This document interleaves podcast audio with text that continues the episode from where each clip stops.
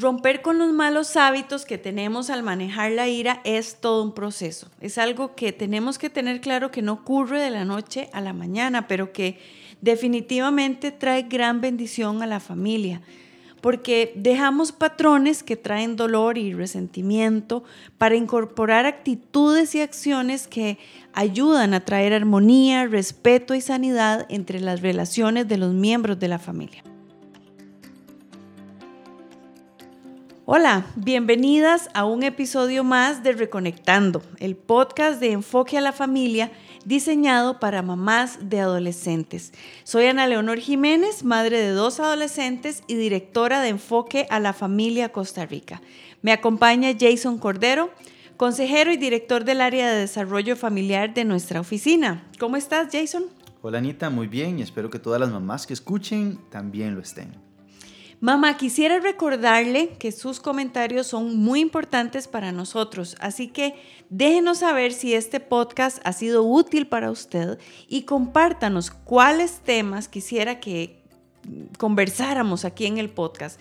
Le invitamos a escribirnos al WhatsApp 506-8788-9211 o puede escribirnos por medio del link que está en la portada de este episodio. Jason, hoy queremos tocar un tema que nos puede ayudar muchísimo, porque muy a menudo las mamás podríamos enfrentarnos a él, y es el tema del enojo. Y creo que muchas podrían identificarse con esta escena. Estamos cansadas o apuradas, tal vez preocupadas por alguna razón, y los chicos no están haciendo lo que se supone que deberían hacer o no se comportan como nosotros quisiéramos. Entonces explotamos, ¿verdad? Y regañamos y hacemos o decimos cosas que no deberíamos. Alzamos la voz, castigamos sin preguntar. Bueno, es horrible la escena y generamos dolor o generamos tristeza a largo plazo e inmediatamente a veces en nuestros chicos y entonces después nos sentimos mal, ¿verdad? Porque dijimos cosas que no debimos haber dicho, reaccionamos mal y nos, nos sentimos cargadas.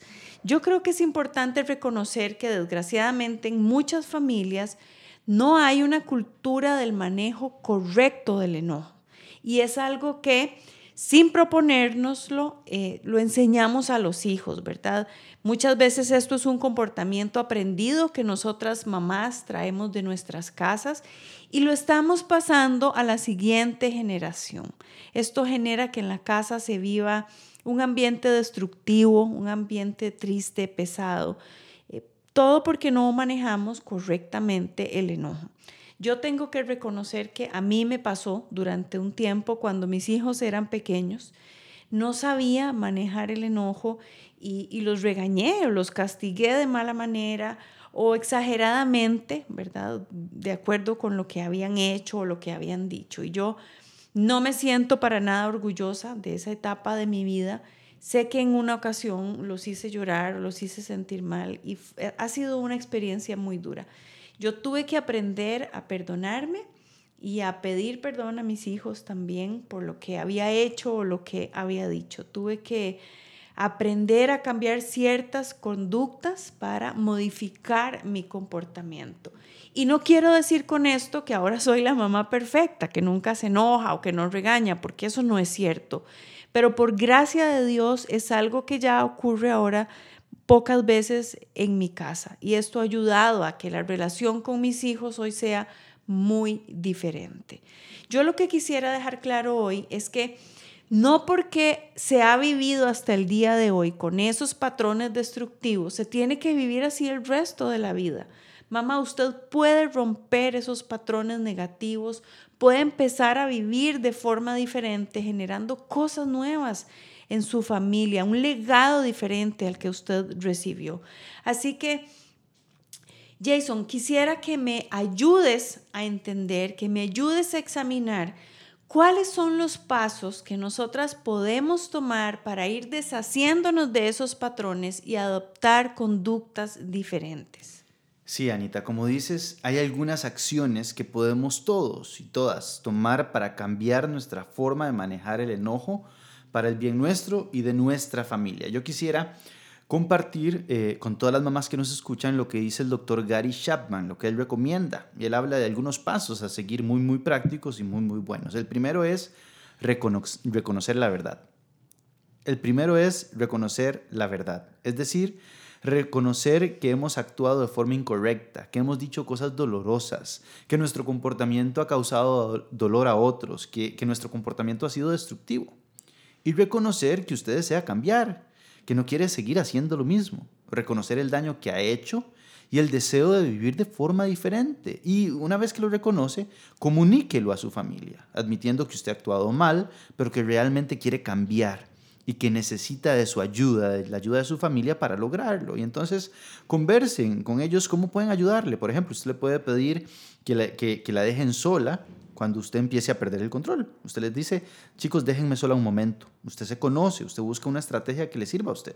Y cuando usted se calma, se aproxima a ellos para pedirles una disculpa por lo que acaba de suceder. Recuerde que es un proceso, no es algo que sucede de la mañana a la noche, ¿verdad? De la noche a la mañana y que definitivamente usted va a necesitar incorporar a Dios en la ecuación, porque Dios puede hacer lo que usted no puede hacer.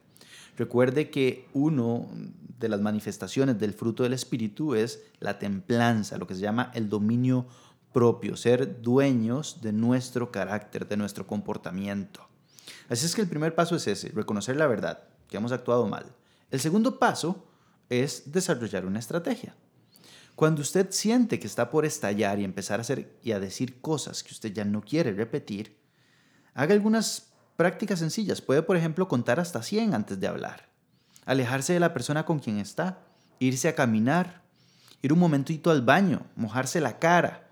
Haga lo que usted necesite para detener esa ebullición de emociones, de enojo. El tercer paso, ya una vez que se ha tranquilizado, que, que se hizo a un lado, es analizar su enojo y ver sus opciones. Cuando usted se calme, aunque sea un poquito, pregúntese, ¿qué me hizo reaccionar así? ¿Por qué estoy enojada? ¿Estoy reaccionando sin saber exactamente lo que pasó? ¿De verdad mi adolescente hizo algo incorrecto o es que yo estoy sobre reaccionando? ¿Será que yo estoy teniendo expectativas muy altas de mi hijo o de mi hija y estoy olvidando que es solamente un adolescente? Una buena forma de reaccionar ante estas preguntas es entender que el problema es nuestro y de nadie más. Es decir, que soy yo quien debo aprender a lidiar con el enojo y no echarle la culpa a nadie más. Usted puede decidir dejarlo pasar porque entiende que no fue que quisieron hacerle enojar. Y por supuesto tiene que discernir qué le hizo reaccionar así. Estoy muy cansada, estoy muy estresada, dormí poco, hoy no es un buen día para mí, no me siento bien, me siento cargada, conocernos y reconocer lo que estamos sintiendo. Jason, a mí eso me pasaba cuando se acercaba la hora de ir a dormir a los chicos, ¿verdad? Y yo estaba exhausta y, decimos aquí en Costa Rica de mecha corta, ¿verdad? Aguantaba poco, entonces con cualquier cosa explotaba, ¿verdad? Los regañaba y vayan a dormirse, qué barbaridad estas horas y no han hecho esto y no han hecho lo otro, ¿verdad? Entonces, em, aprendí poquito a poco a decirles, chicos, ya es hora de acostarse, mamá está cansada, ya ustedes saben qué hay que hacer. Si tienen que hablar conmigo, lo vemos mañana en la noche. Los amo, buenas noches y me iba a acostar. Ya yo sabía que esa no era hora de ponerme a revisar tareas pendientes, de ponerme a hablar de cosas profundas porque estaba cansada, ya no podía reaccionar igual. Es cierto, hay momentos que que, las condiciones son para, no son para eso. Pero también hay que, reconocer si lo que sucedió es algo que no debe dejarse pasar, porque sí fue algo de lo que se necesita hablar. Si esto es así, es decir, si no es que estaba cansada, sino que verdaderamente pasó algo que necesita ser abordado, entonces es buena idea esperar a estar más tranquila para después buscar a su hija o a su hijo y conversar con ellos de forma más madura, sin dejar que el enojo tome el control, ¿verdad? Es decir, si una cosa es que yo reaccione mal porque estoy muy estresado y otra cosa es que reaccione mal porque hay una falta de respeto. El hecho de estar cansado o la falta de respeto no, no me autoriza para reaccionar mal, pero si hay una falta de respeto tengo que abordarla. Tengo que abordar esto. Y esto es, lo he visto mucho en, en consejería. Personas que frente a algo respecto a lo que sí se tenían que enojar, se enojaron mal y después ya no saben cómo abordar el tema. Entonces es doble, doble carencia. Ni reaccioné bien, ni abordé el tema que sí tenía que abordar. Por eso el cuarto paso es conversar con la persona con que usted se enojó. Es importante que usted encuentre el momento más apropiado. En primer lugar, cuando ya usted no esté enojada. Ojalá cuando puedan conversar a solas, sin exponerse a nadie. Y explíquele que usted está molesta, pero que como usted quiere entender lo que pasó, que tal vez haya algo que usted entendió mal. Es decir, usted va a ir a hacer preguntas, que mm, usted va a decir lo que usted oyó, lo que vio, lo que vio, lo que entendió, para que le ayude a entender lo que realmente pasó. Eh, que usted quiere hablar para saber lo que pasó y que después usted le va a dar tiempo a la otra persona para hablar también. Es decir, es preguntar, hablar, darnos espacio. Puede ser que sigan viendo las cosas de forma distinta y que no se pongan de acuerdo, pero es muy diferente hacerlo calmadamente a hacerlo en medio del enojo, porque en medio del enojo no van a llegar a ningún lugar. Esto hace cuando podemos hablar de forma calmada, escucharnos, preguntar, decir cómo me sentí, preguntar cómo se sintió, esto hace que se fortalezca la relación, que se torne más cercana, que nos mostramos respeto y nuestro adolescente se va a sentir respetado también. Y poco a poco se puede mostrar una forma diferente de hacer las cosas que resulte muchísimo más constructiva que simplemente discutir cuando estamos enojados. Ay, cómo cuesta, pero es realmente, es algo, hacer las cosas de forma mucho más constructiva. Jason, creo que hay dos habilidades muy importantes que los padres de familia debemos enseñar a nuestros hijos. Uno es la habilidad de mostrar amor y la otra, la forma en que se debe manejar el enojo correctamente. Ya hemos hablado en programas anteriores acerca de los lenguajes de amor de nuestros adolescentes, la importancia de descubrir cuál es el lenguaje de cada uno de nuestros hijos y cómo podemos enseñarles a amar a otros de acuerdo con su lenguaje. ¿Cómo podemos enseñar a nuestros adolescentes a manejar el enojo? Bueno, primero tenemos que aprender a manejarlo nosotros, ¿verdad? Y dando eso por sentado, lo primero es ver cómo es que normalmente reacciona nuestro hijo o nuestra hija cuando se enojan. Algunas veces lo hacen de forma evidente, explosiva, gritan, dicen cosas ofensivas, tiran las puertas, etc. Hacen algún berrinche, tienen comportamientos agresivos. Algunos son diferentes, son de los que se guardan las cosas y no dicen nada, no hablan. Pueden sentirse culpables, aislarse, sentirse tristes, a veces hasta deprimirse, pero a la larga esto es peor, porque llega el momento en que no soportan más y en efecto terminan explotando. Cuando usted ha encontrado y ha descubierto cómo es que su hijo adolescente maneja el enojo, usted puede aplicar lo siguiente. En el caso de que su hijo reaccione de forma explosiva, escuche lo que él tenga que decirle. Aunque es ese momento, aunque en ese momento esté alzando la voz, ponga atención a las razones que le está dando de por qué está enojado. Esto es bueno, aunque no lo crea, porque le permite entender qué pasa por la mente de su hijo es importante que usted mantenga la calma. Ya vendrá el momento de corregir. Es decir, después le corrijo el berrinche, pero yo quiero escuchar lo que hay detrás de ese grito, detrás de esa reacción. Voy a concentrarme en no perder la cabeza y en escuchar las razones que, que mi hijo o mi hija están dando. Cuando termine de hablar, entonces pregúntele. Entonces, lo que entiendo es que estás enojado porque y refraseas lo que él haya dicho. Es decir, replicamos. Usted me está diciendo que usted está enojado por esto, esto, esto, esto. Y si es necesario, repita hasta que le queden claros los motivos de su enojo, del enojo de su hijo. Y por supuesto, recuerde mantener la calma, porque puede ser que le diga cosas que, que le pueden enojar de nuevo. Si su hijo, en cambio, es de los que no hablan del todo, del espacio. Usualmente sucede cuando los padres quieren controlar la vida de sus hijos y estos se sienten completamente descalificados y sin poder decir nada. No los presione a hablar. Más bien dígales, entiendo que no quieras hablar conmigo, pero cuando quieras hacerlo, cuando te sientas listo o lista, me decís y conversamos. Es importante que hagamos espacios en donde los chicos se sientan seguros. En donde ellos sepan que pueden compartir su enojo y que no van a ser juzgados o castigados simplemente porque están enojados. Tenemos que reconocer que a, todos nos enojan ciertas cosas.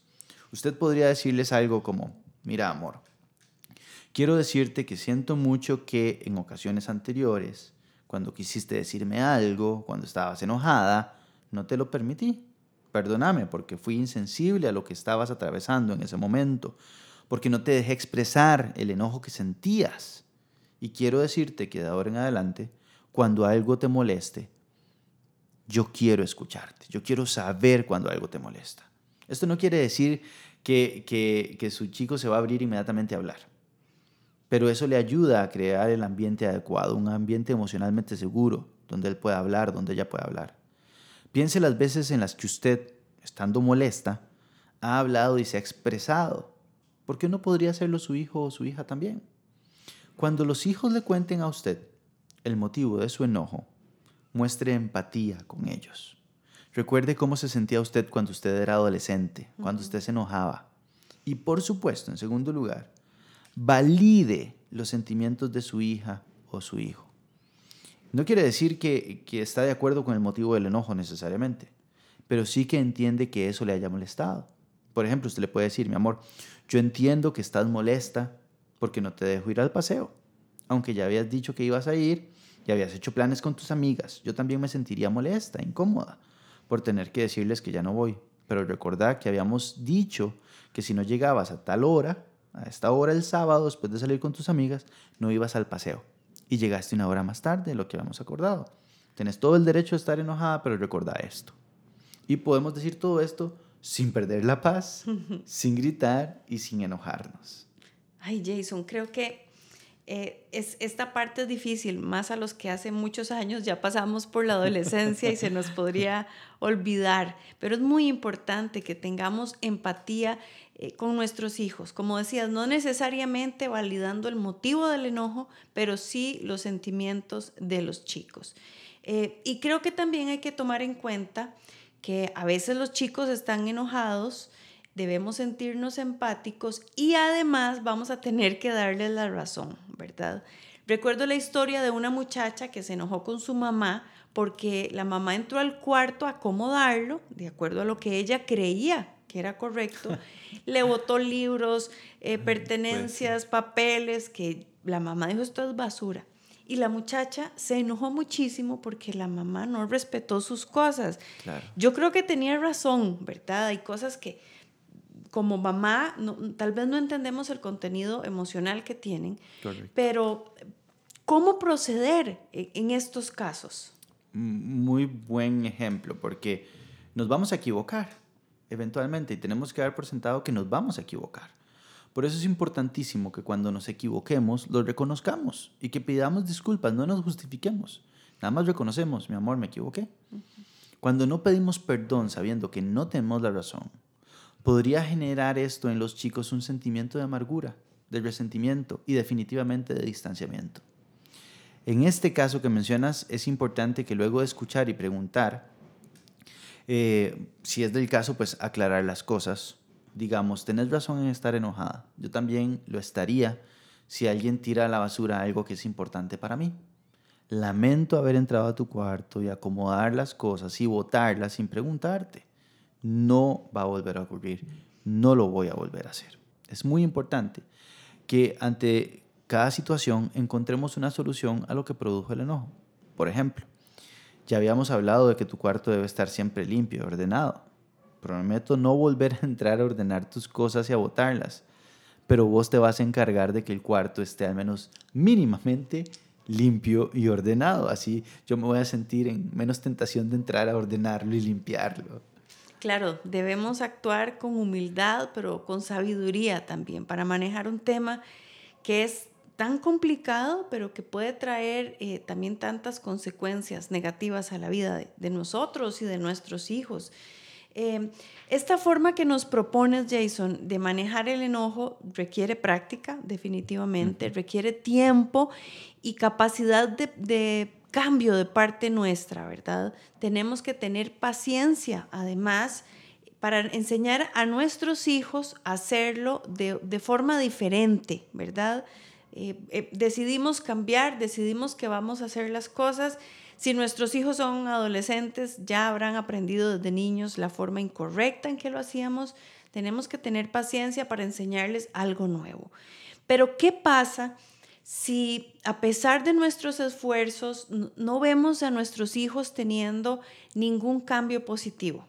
Bueno, eh, Anita, como bien vos decís, eh, algunas veces el cambio no es fácil, ¿verdad? Pues con nuestro comportamiento anterior hemos podido ocasionar dolor, resentimiento en nuestros hijos. Puede ser que no nos resulte tan fácil porque encontramos detonantes en nuestro enojo que no podemos manejar fácilmente también. Por eso es importante que siempre incorporemos a Dios en la ecuación, como decías al inicio. Y en algunas ocasiones es importante que recurramos a ayuda profesional no está mal pedir ayuda a un consejero, a un psicólogo o a una mamá que maneja bien el enojo para que nos oriente y para que nos ayude a encontrar los detonantes o a encontrar estrategias para manejar nuestro enojo o encontrar maneras de acercarnos a nuestros hijos y no perder la calma cuando ellos están enojados. Lo importante es seguir intentándolo y no, no rendirse porque resulte muy difícil. Mamá, por eso es muy importante, si usted necesita ayuda, Usted tiene que saber que nuestros consejeros y profesionales en psicología le pueden ayudar. Usted puede programar una cita presencial si vive en Costa Rica o virtual desde cualquier país de Latinoamérica al entrar a nuestra página citas.enfoquealafamilia.cr. Sí, mamá, es en enfoque a la familia, queremos servirle, queremos ser un aliado en el proceso de crecimiento y de fortalecimiento de la relación con sus hijos adolescentes, que a veces puede ser difícil. Así que no dude en contactarnos si necesita una cita con nuestros especialistas. Además, quisiera invitarle a compartir este programa con alguna mamá que usted sabe que hoy está pasando la difícil, que no sabe cómo manejar el enojo o que no sabe cómo enseñar a su adolescente a manejarlo. No pierda el ánimo. Es posible con la ayuda de Dios lograr cambios en usted y en su familia que van a traer bendición.